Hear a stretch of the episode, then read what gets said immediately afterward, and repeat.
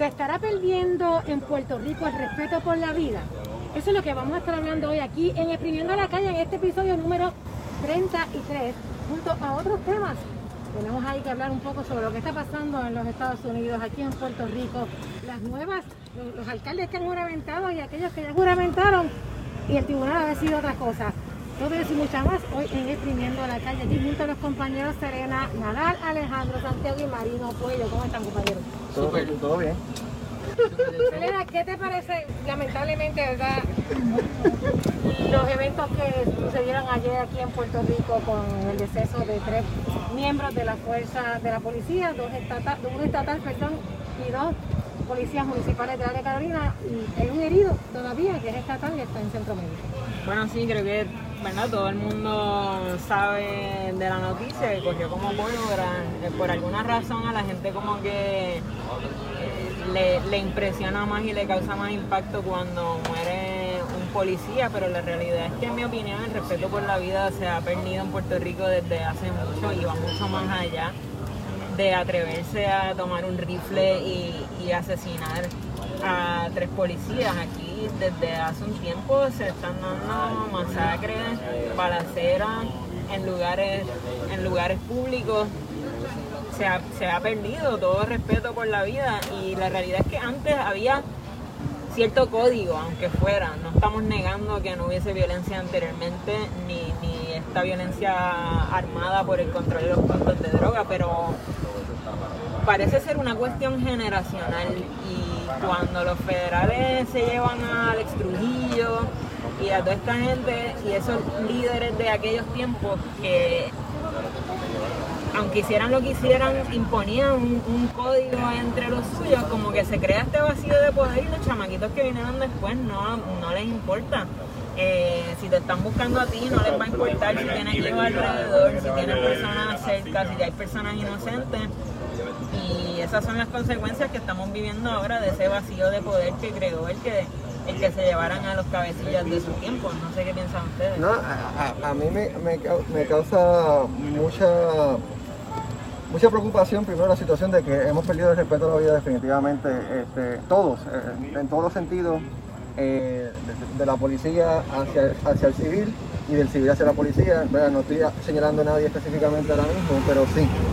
También me preocupa que, que con este escenario y con la falta de seguridad que tenemos en Puerto Rico, ¿cómo haremos una nueva este, policía? ¿Cómo eh, se motivarán otros, una nueva generación a ser policía? Porque hemos visto un, deceso en la cantidad de policías en Puerto Rico porque no le pagan bien, porque los beneficios han, bajado, so no tenemos seguridad. Y entonces, ¿cómo motivamos a una generación a ser parte de esa fuerza de seguridad cuando lo que, lo que ellos ven es este tipo de cosas donde en general no hay respeto a la vida? O sea, y sí, esa, es la preocupación que me levanta la, la situación y definitivamente este, la respuesta a la pregunta yo diría es que si se ha perdido el, derecho a la vida, el, perdón, el derecho a la vida, no, el, respeto a la vida, el respeto a la vida. Eh, ¿Qué te opinas? Eh, antes que, que, vaya Alejandro, a tu punto, quiero mencionar que esa reducción en la fuerza policíaca no es pequeña. Estamos hablando de que los tiempos de Rosselló Padre, 20.000, 21.000 policías en la calle, ahora estamos con más o menos 8.000. De esos, 3.000 están en puestos investigativos y no están en la calle. Así que no estamos hablando de una reducción pequeña, estamos hablando de una gran reducción. Entonces ahora tenemos este reto por encima. Sin, sin buen equipo, sin que les paguen horas extra, con, turnos horribles, muchas veces en pueblos lejos de sus áreas de residencia, ¿cómo hacemos que la entrada a policía sea atractivo nuevamente? No, y sin lugar a duda, eh, coincido con algunas de las cosas que están mencionando sobre el asunto del respeto a la vida. Eh, y yo sé que esta noticia para muchas personas ha traído eh, tristeza, ha, traído un sentido de inseguridad. Sin embargo, yo no quisiese invalidar lo que la gente está sintiendo, ni mucho menos es restar la importancia a la vida de los tres oficiales caídos no obstante, esta es la realidad desde otras perspectivas del día a día de muchos puertorriqueños, puertorriqueños y otras personas que viven en la isla. Y yo lo voy a mirar un poquito más allá, lo que implica para la gente que vive en el residencial donde se dice que esta persona se alojó. Estas personas evidentemente pueden comenzar a pasar eh, o sufrir lo que tradicionalmente ocurre, inclusive pudiese ser la carta de presentación del nuevo gobernador como una manera de impulsar nuevamente la mano dura contra el crimen que ha sido muy tradicional del partido que está en el poder en estos momentos. Así que no es simplemente una cuestión de mirarlo si se respeta o no la vida y meramente si fueron tres oficiales o no, los cuales le, ¿verdad? le extiendo mis condolencias a la familia y al pueblo de Puerto Rico, porque eh, sabemos que puede resultar de mayor peso cuando un oficial, pero también sabemos que esto ocurre lamentablemente eh, en el día a día y debemos de, de demostrar esa indignación en toda la esfera. Eh, porque la gente pobre también en este país eh, padece de esto todos los días. Son fallecidos eh, hace unos meses, en, diciembre, asesinado un joven deportista por manos de un policía este, estatal, municipal de entiéndase el municipio de San Juan. y aquí la noticia como que no, no, no tuvo tanta mirada.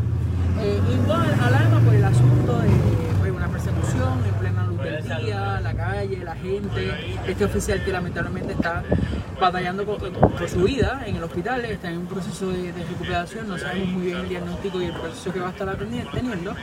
Y dándole otros giros sobre el asunto de eh, si cuántas policías se están uniendo, cuántas personas se hacen disponibles para trabajar de la Fuerza Policíaca para Puerto Rico. Sabemos que es una merma que ha estado ocurriendo, inclusive también fue tema de discusión antes de la salida de Wanda Vázquez, era alarmante. Hace unos siete meses, si no me equivoco, fue la última graduación de los cadetes para la policía de Puerto Rico. Eh, la situación en Puerto Rico, lamentablemente en el aspecto de la seguridad, hay que prestarle atención. Nuestro, el, liderazgo político, tanto en el gobierno central como la alcaldía, de alguna manera deben hacer una alianza para darle y brindarle esa eh, tranquilidad al pueblo que de alguna forma se ha perdido.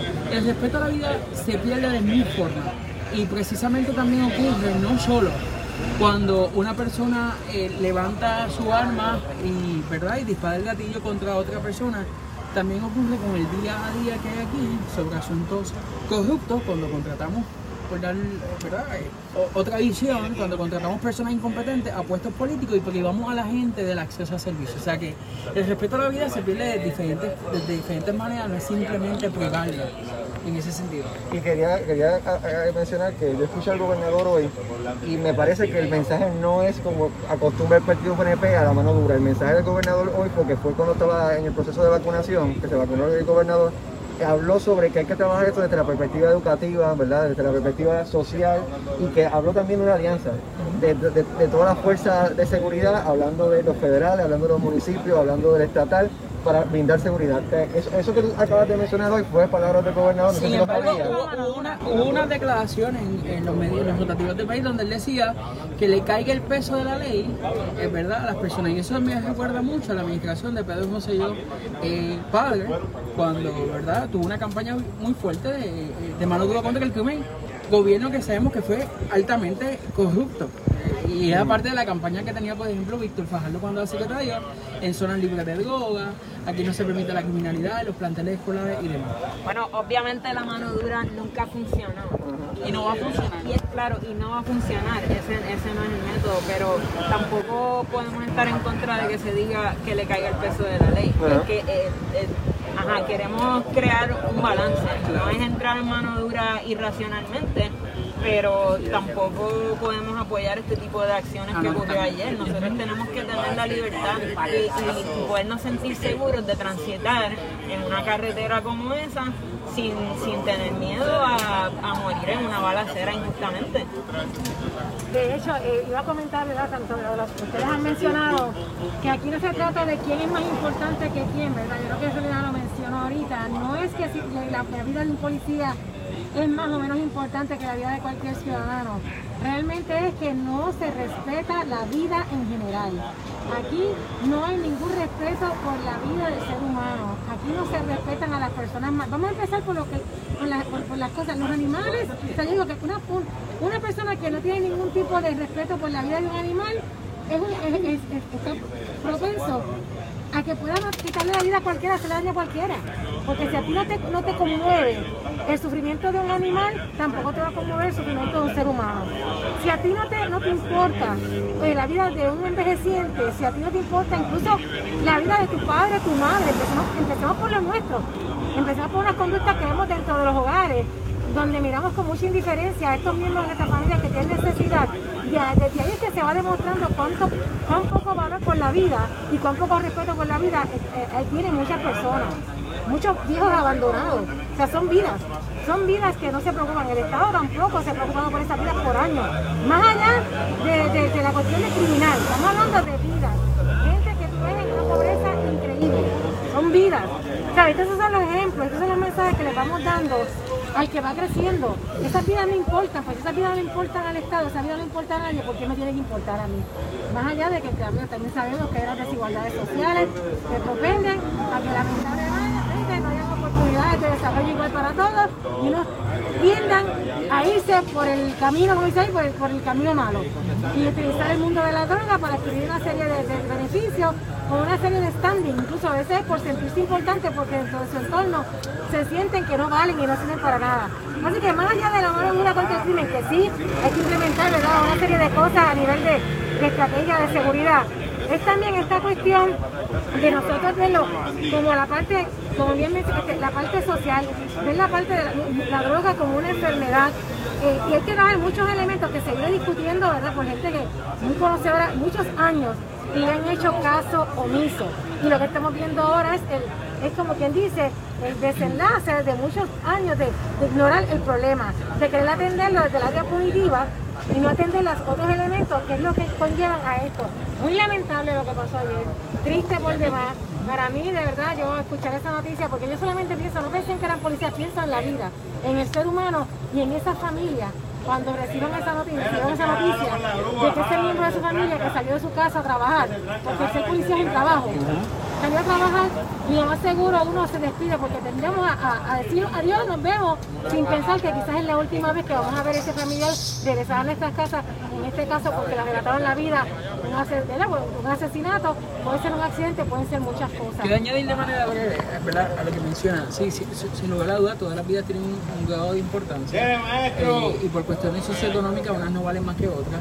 Eh, sí, yo me sostengo que lamentablemente muchas veces cuando uno lee las redes, la manera en cómo la prensa de alguna manera lleva el discurso, se pudiese entender que le damos más importancia una cosa con la otra, pero no necesariamente así. Igual importante eh, dejar saber que la criminalidad no es eh, hermana en ese sentido de la pobreza, no porque una persona sea empobrecida automáticamente pasa a ser un criminal. Y sabemos que en nuestro país los cuellos blancos en este país llueven y muchas veces ocupan escaños políticos en nuestro, en Capitolio. Y no necesariamente le privan eh, de la vida a una persona, eh, ¿verdad? Directamente, pero sí lo hacen de otra manera, ¿verdad? Y, las historias pueden ser largas.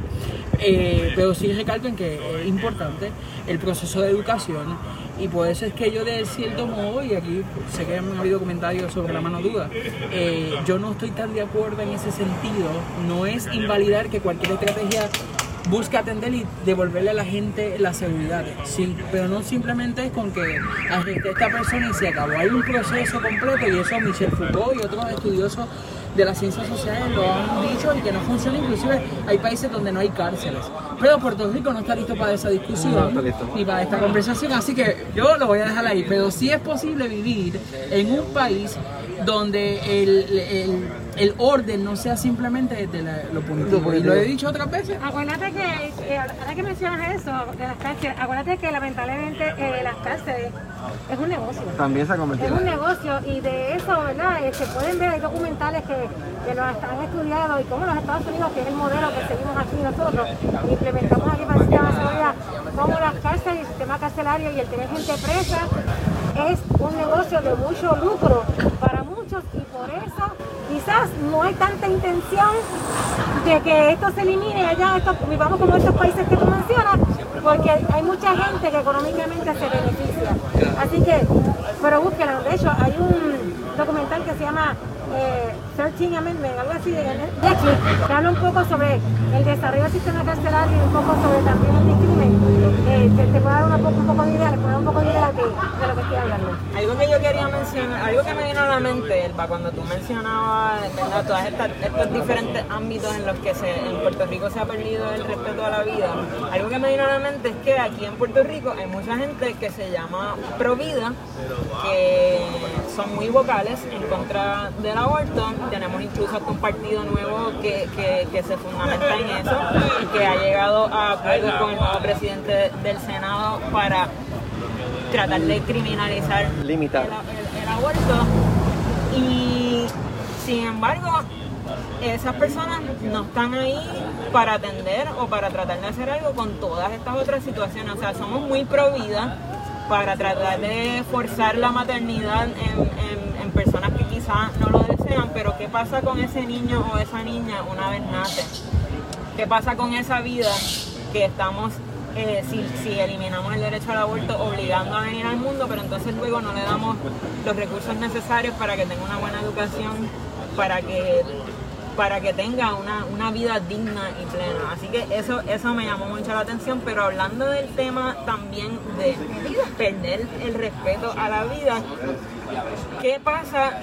¿Qué, qué respeto por la vida de los demás tienen eh, las personas, y hemos visto múltiples casos que han salido por aquí y por allá, que se adelantan en la fila en su turno para tener la vacuna del COVID, sin pensar en todos los profesionales de la salud que están ahí en primera fila, que, que tienen derecho primero a recibir la vacuna, sin pensar en nuestros viejos. Eh, y, lo vimos recientemente eh, con el caso de una señora, una estilista si no me equivoco, que ella misma publica en sus redes que no le tocaba ponerse la vacuna ahora, pero que tenía un contacto y que eso es cuestión de ir allí, hablar con ese contacto, y ponerse la vacuna. Y sabrá Dios cuánta más gente habrá hecho lo mismo. ¿Qué piensan ustedes de eso?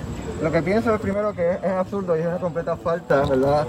A tu, a tu responsabilidad social. O sea, brincar ese, ese paso eh, donde está poniendo, ¿verdad? Tu, tu, vida por sobre otra y volvemos al problema y a, y a la misma discusión en la pérdida de respeto a la vida. Y yo que creo en el respeto a la vida en todas sus etapas, eh, nuevamente, yo, no nuevamente, sino yo estoy en contra del aborto, eh, eh, en, mi creencia personal, no impongo como otras personas esa creencia sobre otras personas, cada cual tiene el derecho de verdad de creer. Desde, la masculinidad bien fácil estar en contra de bueno, Pero nada, continuemos. mi forma de pensar es que yo respeto la vida en todas sus fases. No eches leña al fuego, continúa con tu punto. El punto es, si me dejas continuar el punto, es que eh, eh, la vida digna, como tú bien estás mencionando, estoy de acuerdo. En todas eh, las esferas, si permitimos, si tenemos que, si creemos que el ser, el ser humano tiene que nacer, porque eso es lo que yo creo, este, hay que darle una vida digna en, todo, en todas sus fases. Incluso que el Estado tiene que preocuparse porque es un problema. La, la, el la pérdida al respeto a la vida es, una, es algo que el Estado ha ignorado. Y como sociedad también nos hemos acostumbrado a ignorarlo. Los que sufren la criminalidad son otros, no yo. Entonces, cuando la criminalidad se acerca, a Isla Verde, cuando la, criminalidad se acerca a... Encantada, por ejemplo. Ajá, se acerca a estas esferas sociales más altas, pues hay, que sí que preocuparnos. o cuando matan policías. O cuando matan policías hay que sí que preocuparnos, pero no cuando está pasando todo el tiempo, lo que hacemos es ignorarlo porque eso es parte de un problema que, le corresponde a otros resolver. Y entonces ahí es que el, discurso de, muchos cristianos se puede caer, porque, porque no están de acuerdo se olvidan de vidas que, están vivas y que están sufriendo. Dejando eso a un lado, eh, definitivamente me parece completamente absurdo que haya personas que se estén colando en el proceso de vacunación, gente, nuevamente, volvemos al problema, gente de una clase social alta, que cuando le, conviene, pues se olvidan de toda la gente a su alrededor, y cuando le conviene, se, recuerdan de la gente a su alrededor y eso me parece completamente absurdo y hay que esperar su turno, a, todos nos va a llegar el turno y... Pero es que la... no, tiene que ver tanto con la cuestión de, de, de, nivel social, es, más bien esa costumbre del listerismo, esa cuestión de, que mira qué listo soy, mira que salí con la vida.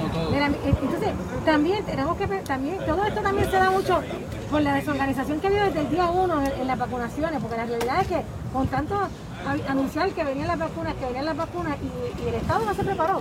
Vimos las primeros, los primeros este, días de vacunas, ¿cómo era que las personas que están dando servicio directo, estas personas que tienen que, trabajar, los enfermos de haciendo filas de horas, de horas para ponerse una vacuna en un solo centro de vacunación cuando aquí se pudo haber distribuido en, en- en regiones esa- Claro, esa- esa- esa- totalmente. esas vacunas y que cada región vacunara a los, a los profesionales de la salud de su área y se dijera, pues mira, pues, de, tales hospitales tantos días, de tales hospitales, y no, o sea, primero fue una falta de respeto también a los profesionales de la salud, eso que pasó en los primeros días. Y hoy en día todavía yo veo cómo otras personas se aprovechan y como tú dices, porque digo no tiene medio social porque el estilista que estamos hablando, que tengo Selena, eh, tengo un ejemplo, no, no aparenta tener un nivel social alto. Ella lo que tiene es el contacto. Es como dice por ahí, el, panismo, el amiguismo. Y aunque eso le cueste la vida a otro lo necesita menos tiempo, que está más expuesto, no importa. Porque me salí con la mía. Y después, después lo publico también. Es que aquí la palabra clave también es impunidad, el no recibir ninguna consecuencia por tus actos. Es el tú poder matar a alguien en la calle y salirte con la tuya porque nunca te cogieron. Y es el tú correrte en la vacuna, publicarlo encima en las redes y no sé, a- ustedes saben qué ha pasado con eso. Están- alguien está fiscalizando, alguien está sufriendo consecuencias por sus acciones. Así que para mí aquí la palabra clave es impunidad y la estamos viendo en todas las esferas porque hemos sabido de muchísimos casos de corrupción dónde están las consecuencias.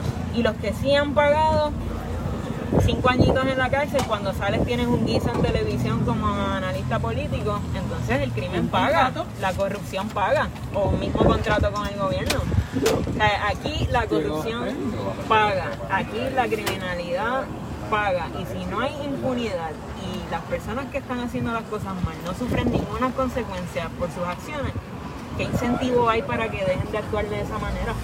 Hay varios puntos que quiero tocar porque eh, Selena trabaja el punto que me gusta, que es el punto de la corrupción, de la corrupción, pero antes de ¿Te llegar gusta a la eso, corrupción? ¿Te gusta la Me corrupción? gusta el tema, Ah, ok. no las Nos acciones gusta ni lo que fiscalizar implica, la exacto. corrupción. Eh, eh, y sí, como Madino dice, le está en contra del aborto, yo estoy a favor del aborto, eh, porque el aborto tiene, ¿verdad?, unas razones de ser y las personas gestantes deben de tener la libertad de decidir de manera libre y con acceso a la salud sobre cómo debe ser ese proceso eh, de aborto. Y lamentablemente ya también ha salido en, la- en la- en los diferentes medios que eh, Rodríguez Bebe, eh, sabemos que ganó por sus posturas este, conservadoras y extremas, eh, la cual también sorprende mucho de su electoral decir que es independentista, o, eh, ¿verdad? Y mundo- católica. y, católica, y todo el mundo, oye, de hecho, pero ¿qué pasó?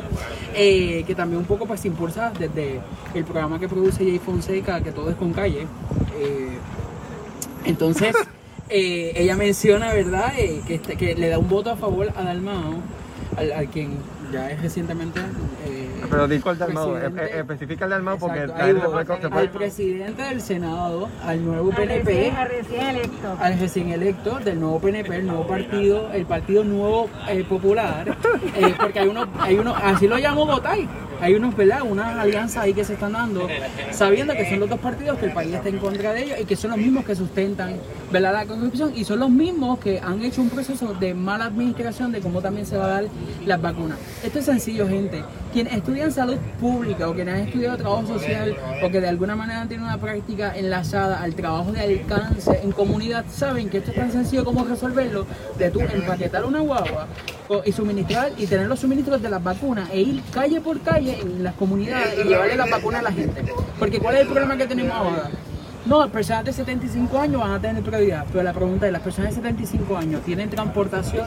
Porque yo, en el distrito de Carolina, conocí muchas personas encamadas que apenas se pueden mover y viven solas y esas personas van a privarse de, esa vacuna.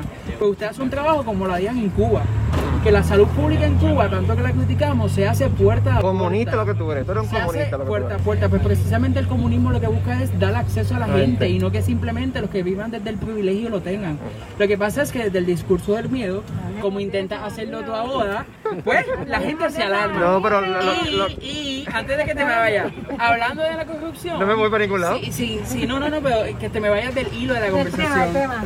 Hablando de la corrupción, que también es una manera de privar a la gente al acceso a la salud eh, y, y que también se da cuando tú te cuelas.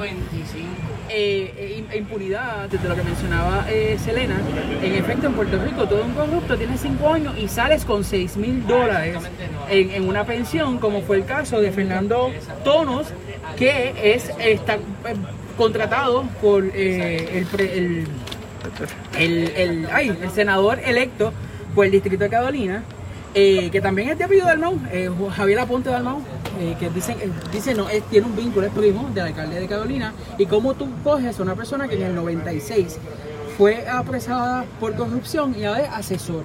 También tenemos el caso de Belín Vázquez, que está siendo contratada posiblemente en San Germán. El alcalde de San Germán. El alcalde de San Germán coge una mujer que apenas eh, le, le hace justicia a su cuarto año, pero bueno, y no, el discurso no es por ser mujer, es porque es una mujer corrupta y que la han señalado muchas veces y se le ha dado premios por derechos a, a- a- derechos civiles, desde el nombre de Martín Luther King en, en Colombia, eso porque no la conocen. Y así no podemos dar diferentes eh, ejemplos de lo que es privarle eh, el respeto a la vida de la gente y lo que es violentarle la dignidad. No es simplemente con un gatillo, como ya mencionamos, también se da en este proceso de la vacuna que ha sido, pues, lamentablemente, este, el que, que sálvese quien pueda, quien pueda llegar va a tener acceso y no debe ser así. Va- va- vale aclarar, y no puedo estar en contra de tus argumentos eh, sociales demócratas.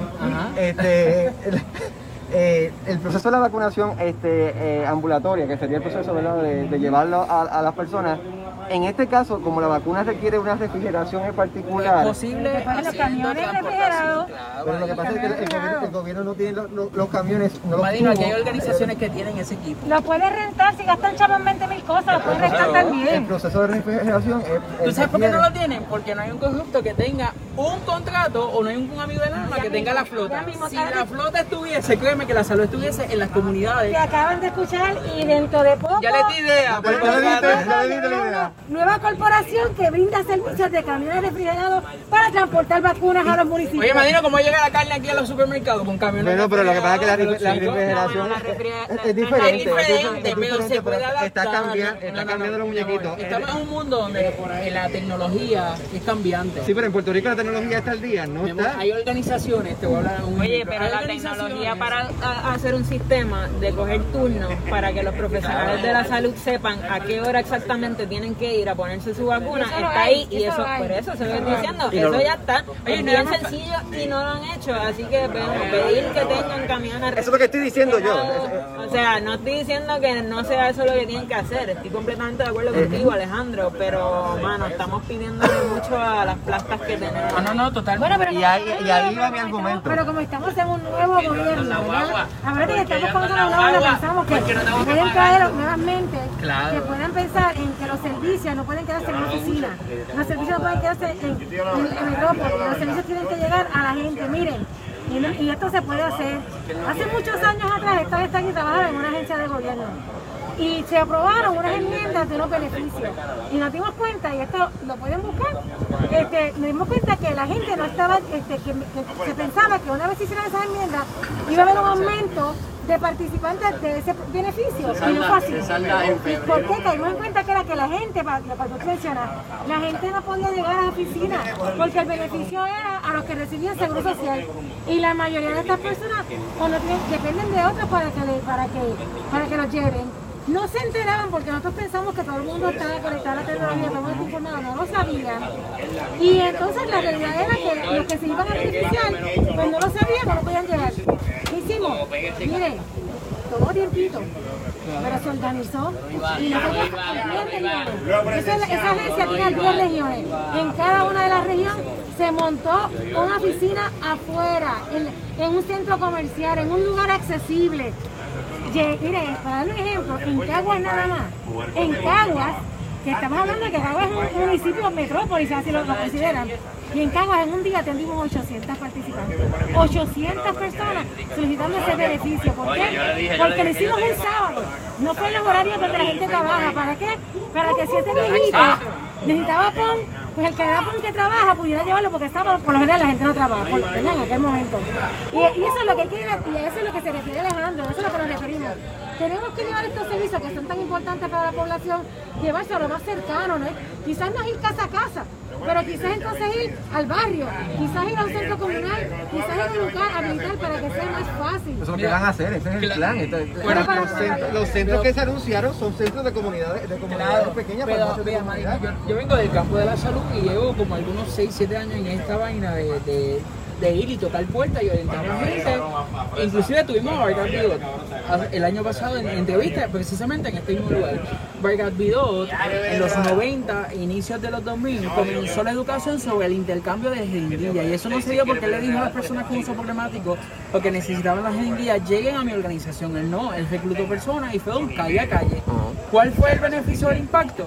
Que cuando lanzaron la estadística de las personas infectadas de hepatitis o eh, eh, de jeringuilla, con jeringuilla, infectadas con el VIH por el uso de jeringuilla, era la merma, pero se da por la educación, por un trabajo de alcance.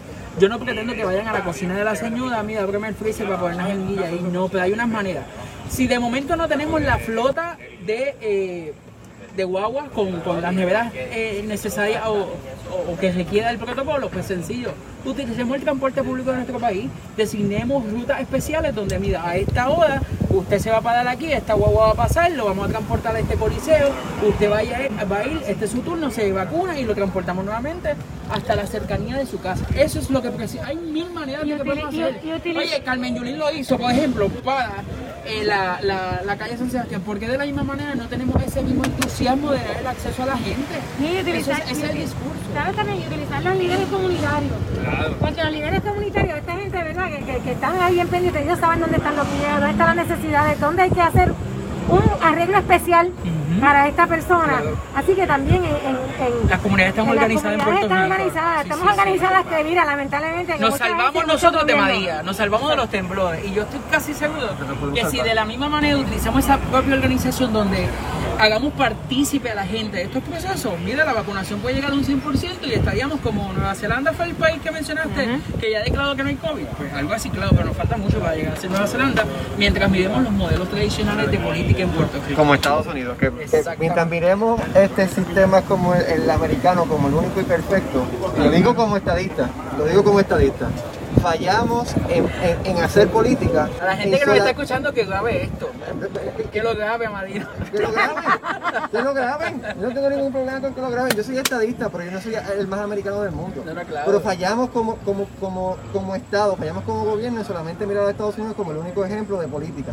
Y hablando de eso, ¿qué clase de ejemplo tuvimos la semana pasada en Estados Unidos sobre política? Parece que, parece que ellos cogieron el ejemplo de nosotros del 2019, parece. No, mi amor, no, mi amor, no, mi amor. No, no, te estoy preguntando. quisieran hacer lo mismo. Quisiera yo, quisiera yo. Pero para nada, no, no, es cierto, no es lo mismo, no es lo mismo, eso era, fue un chiste, pero fue preocupante, fue preocupante. No, no, no, gracias, no, no, gracias. No, ahora, ahora fue un chiste, ahora fue un No, chiste. se, se están riendo, se están riendo. El punto es, no, definitivamente lo que pasó en Estados Unidos es bastante preocupante, una noticia muy horrible. Eh, eh, a diferencia de lo que pasó en Puerto Rico en el 2019, el movimiento que vimos en Estados Unidos es un movimiento fascista, ultranacionalista, de fanáticos, ¿verdad? De, de la figura del, del presidente, que no vamos a decir el nombre porque yo como tú ah, me, me pongo, ¿verdad? En la misma No posición. podemos seguir promocionando lo malo. no vamos a seguir promocionando lo malo. El número 45. El número 45 pro- promocionó, ¿verdad? Promovió a la violencia, promovió a, a, a, a- a decapitar porque estaban pidiendo la cabeza de la gente, de, de los senadores, entre ellos, estaban pidiendo la cabeza del mismo vicepresidente. Esto fue el- un momento muy bajo para los Estados Unidos. La primera invasión del Capitolio por, muchas personas, ¿verdad? Desde 1900 de 1919, con la invasión de los ingleses. Las otras personas lo han comparado con lo que pasó con los nacionalistas en Puerto Rico, pero es muy diferente porque el- el- lo que pasó con los nacionalistas puertorriqueños fue algo más... La- este, Estábamos luchando por la patria. Aquí estaban luchando por un presidente que no ve la eh, pena. eh, además, además de eso, además de que también fue un movimiento mucho más pequeño ¿no? Eh, y bastante organizado y ¿verdad? Este, fue una cuestión más... ¿Qué quiere decir? Que tenían que aprender de los nacionalistas. No, no, deber- Ok. no deberían aprender nada como se trata de... de- no Que se- inclusive ahorita cuando comparaste con Puerto Rico, en Puerto Rico no ha ocurrido eso porque eh, eh, ocurre a la inversa. O sea, el Estado opresor se lanza contra el pueblo que está manifestándose por sus derechos y les tiran pepe gas, eh, Yo me preguntaba eso, que cuando se activa, cuando, cuando se, cuando este, entraba en vigor la, la, la, la constitución, ¿te acuerdas? Que aquí a cierta hora automáticamente... A macanazo eh, todo el a mundo. todo el mundo. Era las hacía 11 de la noche. Era como toque de queda, a las 11 de la noche. La constitución se ponía a dormir a cierta hora. Pues acuérdate que el derecho a la libre expresión en aquel momento pues era coartada y ya estaba eso ya programado. A cierta hora, de momento se formaba el revolución.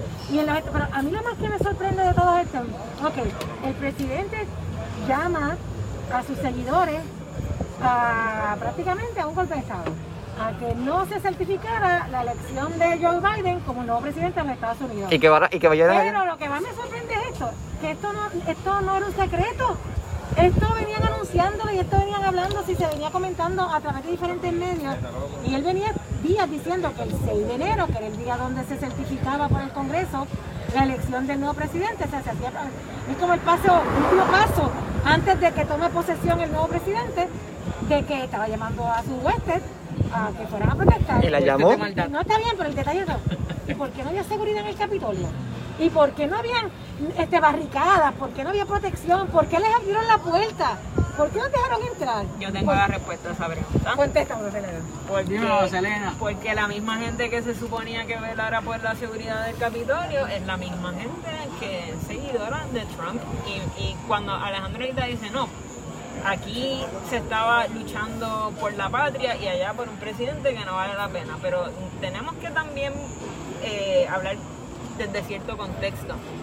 Esa gente que estaba allí cree y tiene la convicción plena de que estaban luchando por la patria. Totalmente. Por eso. Porque Sí, sí, sí. esto, eh, eh, Trump vino eh, poniendo sus fundamentos y las bases de esto desde hace mucho tiempo. Incluso recuerdo que hace meses nosotros mismos aquí en este programa discutimos qué va a pasar si ese tipo no se quiere ir. ¿Quién lo va a sacar? Eso nosotros lo discutimos aquí Ujú. hace meses.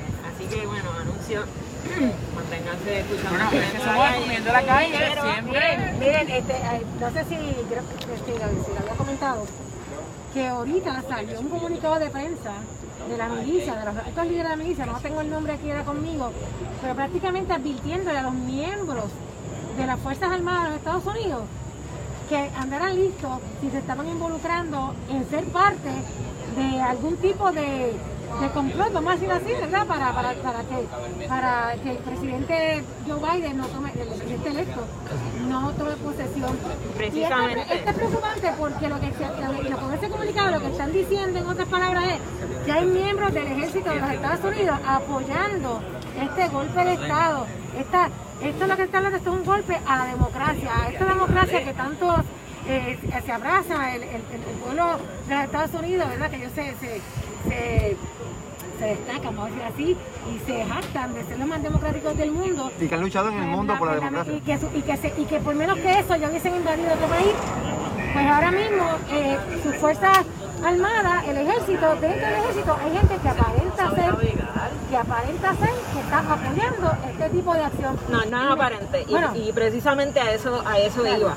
Precisamente a eso iba. Porque no es, primero que no es solo el Capitolio. Aquí, en una, cuando todavía estaba la campaña eh, de Biden y Harris corriendo, en Texas hubo camiones que trataron de sacar de, de la vía de rodaje a un camión de la campaña de, de Biden y Harris. Aquí en Michigan trataron de secuestrar a la gobernadora. La. Esto, esto, esto todo vino pasando en, los- de las últimas semanas y meses. En Oregon fue, fue un corillo con armas largas a, a, a- la legislatura y querían tomar la legislatura. O sea, la supremacía blanca está infiltrada en todas las esferas de gobierno y esto que menciona Elba no es aparente, es que esto ya está confirmado. Ayer o antier suspendieron a dos policías y que es visible que solamente los hayan suspendido y que no los hayan despedido y procesado. Pero suspendieron a dos de los miembros de la Guardia del Capitolio, uno de ellos porque se puso una gorra de Make America Great Again y empezó a, dirigir a los, a los manifestantes hacia adentro, dándoles direcciones de dónde entrar y hay videos de eso. El otro eh, se estaba tomando selfies. Así que eh, es real. Y en cuanto a la milicia, también es real que una oficial del ejército de los Estados Unidos tuvo que renunciar porque se le reconoció en fotos y videos dirigiendo grupos de manifestantes también a, esa- ese intento de golpe de Estado en el Capitolio. Y ella tuvo que renunciar, se está hablando ahora de empezar, de empezar un proceso de corte marcial contra ella. Así que esta gente está infiltrada en todas las esferas, están en la policía, la supremacía blanca y lo sabemos Y, y es- están, es como los boricuas, están en todas. Y por eso es que viene el comunicado, porque esta gente está en todas las esferas. Y esto, a mí me preocupa la eh, toma de posesión de Biden y que lo hagan público, porque esto ha pasado ya en otros países. En los años 80, en Egipto, el presidente de Egipto, en una en plena parada, celebrando en uno de los días festivos más importantes de Egipto, estaba en una parada militar y los mismos militares se bajaron de un camión, fueron corriendo donde él, le tiraron granadas, lo tirotearon, el tipo no tenía break, no tuvo chance, ni siquiera sus ocho guardaespaldas que lo estaban rodeando pudieron protegerlo. y Pinochet en Chile. Y eso fue posible porque había gente en la milicia que estaba a favor de ese golpe de Estado. Y eso es bien posible. Aquí se está hablando ya y hay reportes de inteligencia que apuntan a que van a haber manifestaciones en los 50 estados con una manifestación masiva más grande el día 20 de enero eh, donde se supone que sea la toma de posesión. Así que esto es algo que, que, que no se puede tomar a la ligera. Esto es algo bien real. Y lo, y lo peor, el fascismo, eh, históricamente, al tomarlo a la ligera, más fuerza cogió. Hablaban de Hitler en aquella época, cuando empezó su, su movimiento a principios de los años, a finales de los años 20, 1928. Cuando empezó, todo el mundo decía, ah, eso no es nada, son un par de grupitos. Y fue cogiendo fuerza, cogiendo fuerza, hasta el 32 cogió el, cogió el poder. Y que usted sabe la historia. Pero más preocupante todavía, además de que hay, hay militar- militares siendo parte de este movimiento supremacista, es que hay legisladores congresistas que apoyan este movimiento. Y si usted te da cuenta, interesantemente, en el Congreso, el Senado, el Senado era manejado por, eh, los republicanos y los demócratas controlaban la Cámara, en ese momento específicamente. A- Ese mismo día cambió eso, y lo vamos a ver en estos días. eh, El Senado y la Cámara, gracias a Dios, eh, ahora está liderado por, los, demócratas, pero, no hay, pero los republicanos que están a favor de, este tipo de manifestaciones, de, bueno, de, terrorismo, no, le han hecho ningún tipo, no tienen ningún tipo de consecuencia. Van a seguir alimentando eso y los demócratas lamentablemente ignoran lo que sigue creciendo. Y entonces, a, la metáfora que iba, el Senado, que es republicano, ahí entraron los, entraron los terroristas. Pero en la Cámara, que es demócrata, controlada por la seguridad de ellos por los demócratas, no entraron. Para que tú veas cómo la, seguridad republicana que se, que se encargó del Senado, fue lo que, en cierto modo, hay una metáfora de que te lo permitimos. Y esto, al ignorarlo, a los si los demócratas ignoran esto y no hay castigo más fuerte, el, el futuro de Estados Unidos, eh, Donald Trump se puede desaparecer, pero si esto no se trabaja ahora, Estados Unidos se, se- se sigue moviendo en una dirección muy preocupante, porque el, el supremacismo, el supremacismo blanco no es algo de Donald Trump, eso No. está desde antes. Y Donald Trump lo supo capitalizar y, lo- y lo supo trabajar hasta donde estamos ahora Y está impregnado en la sociedad estadounidense. Eso es algo que está impregnado en la sociedad estadounidense. Eso no es algo que trajo Trump. Eso es algo que Trump Sacó a flote. cuando dio permiso, básicamente, porque la gente dice, bueno, si el presidente la habla clara así, pues yo también. Y el presidente discrimina, pues yo también. Trump lo que hizo fue darle cierto permiso a esta gente para que diera rienda suelta a lo que quisieran decir y hacer. Pero eh, que quede claro, en Estados Unidos el terrorismo es blanco. El terrorismo doméstico es real y es blanco. Váyanse a buscar Es un racismo realmente. Pero váyanse a buscar todos los tiroteos masivos. Son hombres blancos los que están cometiendo estos actos terroristas.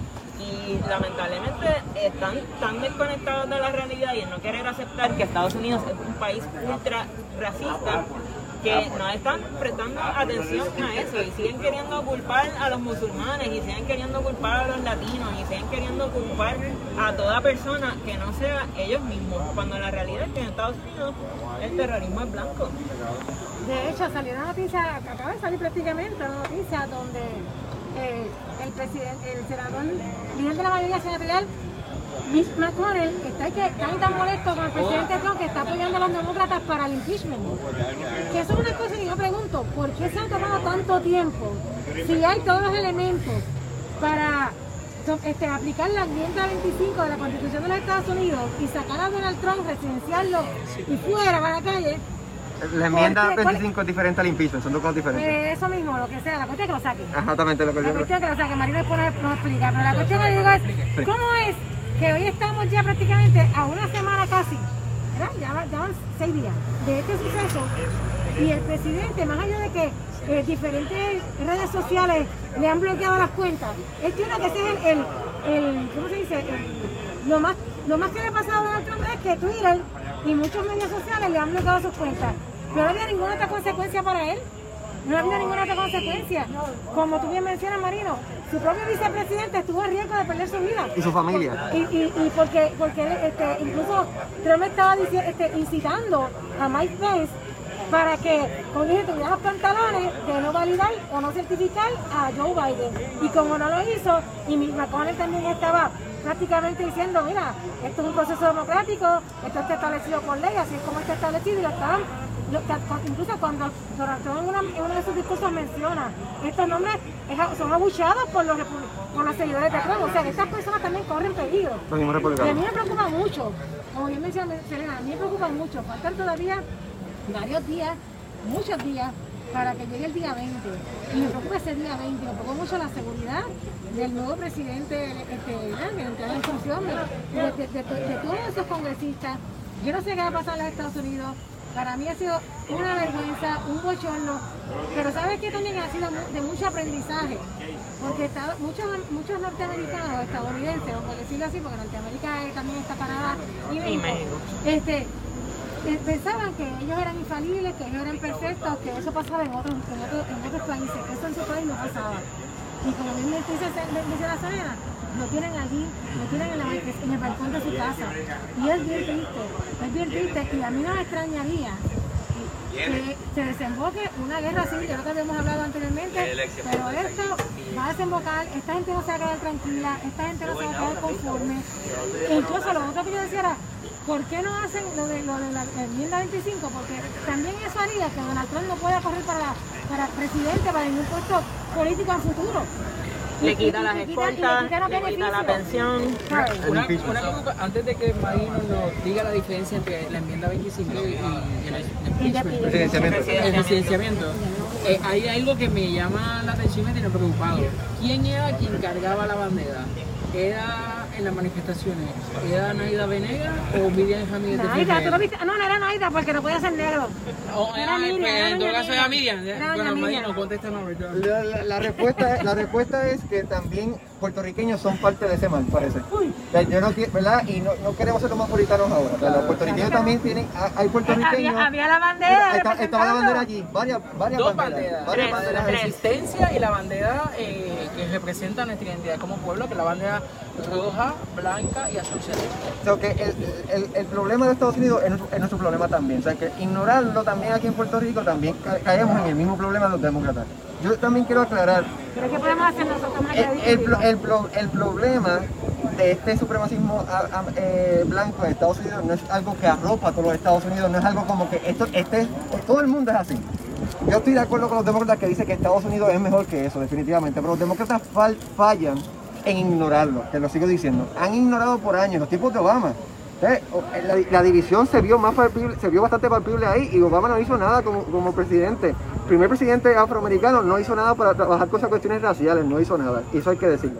Pero volviendo para explicar la cuestión del impeachment y, y la enmienda 25, la enmienda 25 eh, direct- eh, va directamente a la cuestión de que la destitución por parte del gabinete del presidente. El gabinete eh, presidencial tiene el poder de que si el presidente no está apto para gobernar por demencia, por algún tipo de loquera, por algún problema de, de salud, pues ellos se pueden reunir, coger las firmas de todos. Si fue por lo que era, nunca debió haber estado. Pues por eso me- te, te puedes imaginar. Pero este, el gabinete se puede reunir con la, con, el- con la convocación del vi- vicepresidente para que todos firmen, ta- estando de acuerdo con sacarlo, se lleva a la Cámara y lo sacan. El- la- esa es la enmienda número 25, que el gabinete completo se reúna, incluyendo el vicepresidente, y sacan al presidente y el vicepresidente se convierte en presidente. Eh, en este caso, lo que están haciendo el gabinete es renunciar, eso es lo que ha, venido pasando. Ya van más de 10 miembros del gabinete presidencial que han renunciado. Por otro lado, lo que es el residenciamiento, pues residenciamiento, ya te lo hemos hablado anteriormente, es el proceso que inicia en la Cámara, que por verdad se presentan unos cargos en contra del presidente para sacarlo porque ha violentado, ha, eh, ha violentado ¿verdad? contra la Constitución. Que le apliquen las dos. Y se puede, el- el impeachment específicamente es importante que se hable ahora porque el impeachment, si se logra, le prohíbe a Trump volver a correr para la elección. Que eso es más importante que la enmienda 25. Mira, Por eso es que esa es la diferencia. y poniendo, y poniendo, y poniendo un poquito de, de- de- Es que tengo que comentarlo, no es por nada, pero nosotros los puertorriqueños haciendo manifestaciones somos la ópera. Allí no había ninguna, ninguna, ningún pandero, allí no había perreo intenso, esa fue la manifestación más aburrida. La realidad es que nosotros los puertorriqueños tenemos, somos bien creativos a la hora de llevar mensajes a la hora de la Sin protesta. embargo, se padecía mucho, se padecía mucho, lo podemos comparar, de estadistas como eh, Carlos Pesqueda cuando quería imponer la bandera de los Estados Unidos en la oficina de la Pro- Procuraduría de la Mujer. Así que hay unos sucesos bien similares aquí en Puerto Rico, ¿verdad? Que, que pudiésemos compararlo. Y no, y sin lugar a duda, los puertorriqueños y puertorriqueñas y demás personas que viven en Puerto Rico eh, eh, nos manifestamos de unas maneras muy particulares, yo pienso que es parte de nuestra cultura. Eh, no hemos tenido la oportunidad, por así decirlo, de alguna manera enfrentar eh, la entrada, ¿verdad?, de, de- de- de- lo que es la Casa de Nuestras Leyes, porque evidentemente hemos tenido administraciones como la de Tomás Rivera Chat que ha sido muy eh, posicionada. Pero sí han en contra. entrado. Aquí- ah, no, sí, sí, sí. aquí- Odinado, eh, hubo En una el donde 2000, en el Odinado- 2003, sí, en el sí, 2013. donde Odinado la silla, no sé cuál fue la silla, yo la hubiese odinado toda, pero yo para. Eso algo se empieza, Marino. Eh, oye, pero tú eres de los que odinan o los que caen la bandera de los Estados Unidos. Eh, eh, ninguna, ninguna de las dos. Yo, yo nunca creí, yo he creído siempre en la manifestación, en la libre expresión, en la paz. Nunca eh, eh, estoy completamente en, en, en, ¿verdad? en desacuerdo, en- no estoy de acuerdo ¿Estás de acuerdo? En, en la- en las manifestaciones violentas. en la manifestación Yo estoy de acuerdo en la paz, pero yo sigo el modelo de Jesús cuando volteó las mesas en el, en el, en el Jesús lo que tenía era. Jesús lo que tenía era hambre porque no había comido y entonces se encontró con, con eso y todo el mundo todo el mundo con hambre le pasa eso Oye, pero, pero, pero, Jesús no lastimó a nadie. Yo, yo quería mencionar algo antes de irnos, eh, porque él va a mencionar esta preocupación de que, de que haya una guerra civil. Y para mí lo preocupante de todo esto es que, como dije anteriormente, son esas mismas instituciones que están llamadas a velar por el ley orden, como la policía y la milicia de los Estados Unidos, que están totalmente infiltradas de esta misma gente. Entonces, ¿qué va a pasar? Solo basta recordar la diferencia con la que trataron a los nativos americanos cuando estaban defendiendo su tierra, de que se construyera este super tubo ilegal que cruzaba por encima de sus tierras y sus ríos. Les tiraron perros, gases lacrimógenos, pepper spray. Allí fueron la policía completamente militarizada a tratar a esas personas que solo estaban defendiendo su agua con la mayor violencia posible. Solo falta recordar, después de eso, cuando las protestas de Black Lives Matter, cómo estaba la gente vestida, cómo estaban esos oficiales vestidos en, allí en el Capitolio, con, con eh, eh, suits de grado militar completo, completamente preparados para ejercer violencia contra las personas negras que se estaban manifestando contra ese racismo institucional. Y cómo estaban cuando va la culpa de gente de, Trump a irrumpir en el Capitolio, poniéndose la gorrita, dándoles direcciones para entrar, tomándose selfies, dirigiéndolos dándoles la mano. Ahí está claramente la, la, la sociedad en Estados Unidos. Es así. yo no, yo, no, yo, no, yo no estaría de acuerdo con eso lo que definitivamente sí hay personas con poder que apoyan eso Bueno, tú Y dices que no todos son así. pero no todos podemos así. decir eso, podemos decir eso, Marino, pero lamentablemente hay una disparidad. eh, eh, incluso en estados donde la población es mayormente negra, las fuerzas policíacas son mayormente blancas y actúan con una violencia eh, inaceptable y completamente sistémica. Así que podemos decir que no todos son así, es cierto, cuando hablamos de la población en pero lamentablemente la policía de Estados Unidos es racista y corrupta. Y así mismo, aparentemente, hemos visto que hay casos los militares también. Así que, ¿qué dice eso? Serios problemas en las instituciones Sí, Eh, es tiempo, hay, hay, hay un racismo sistemático, lo hemos hablado aquí, es tiempo de que los demócratas cojan en serio esto, si no, si te- es el momento de cogerlo en serio. Todos, no y- solo los demócratas. No, los demócratas y los republicanos. No, no, no, es que yo pienso que los demócratas y, y, y, y, y lo- como la población en general, porque si los que no están a favor de este tipo de comportamiento y de este tipo de racismo, si no se levantan y se manifiestan, es como quien dice, están apoyando a los que a los que están haciendo todas estas cosas, porque si tú no haces nada en contra de esto, y tú dejas a tus políticos nada más hacerlo, o sea, los políticos es uno, o sea, tiene que, tiene que haber una representación de la masa esos que tú dices que yo no soy como ellos, ellos a mí no me representan, pues tu voz también se tiene que escuchar. Esa voz se tiene que escuchar, tienen que levantar.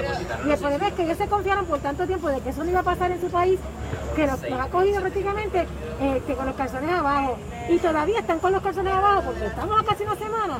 Y yo no veo, honestamente, yo no veo una estrategia, yo no veo algo que me diga a mí, esto se, se- se está superando, esto no hay ningún peligro de que se, de que se convierta en un conflicto y una cosa más grande.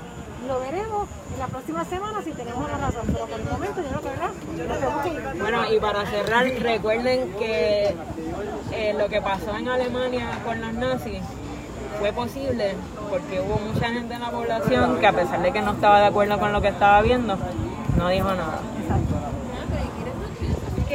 ese pensamiento lo dejamos, es importante que la voz de todos se escuchen, eso también aplicamos aquí en Puerto Rico, eso también es parte del respeto a la vida, yo diría que también es verdad, lo poniendo el tema con el que comenzamos, el respeto a la vida, el respeto a, a, a las diferencias de, de- de opiniones, el respeto a las diversas formas de pensar y de ser el ser humano, y, si usted respeta la vida, usted va a respetar todo eso que viene por añadidura.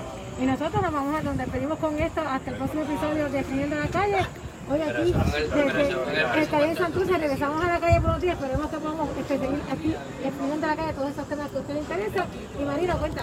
Recuerda, si tú quieres seguir siendo parte de la conversación, si quieres exprimir la calle con nosotros, recuerda seguirnos en Facebook, en Instagram, en Twitter, en YouTube, en todos lados. Estamos pegados en formato podcast, estamos en todo, en Spotify, estamos en Apple Podcast, estamos en todos lados. Comparte los videos, eh, comenta, mantén la conversación abierta, pendiente a, a- a nuestro feed de Facebook, que ah, ponemos noticias sobre los temas que hablamos, sobre los que vamos a hablar. So que sigue exprimiendo la calle con nosotros. Gracias por el apoyo. Nos, nos seguimos viendo. Nos vemos. Gracias a todos los que se conectaron hoy.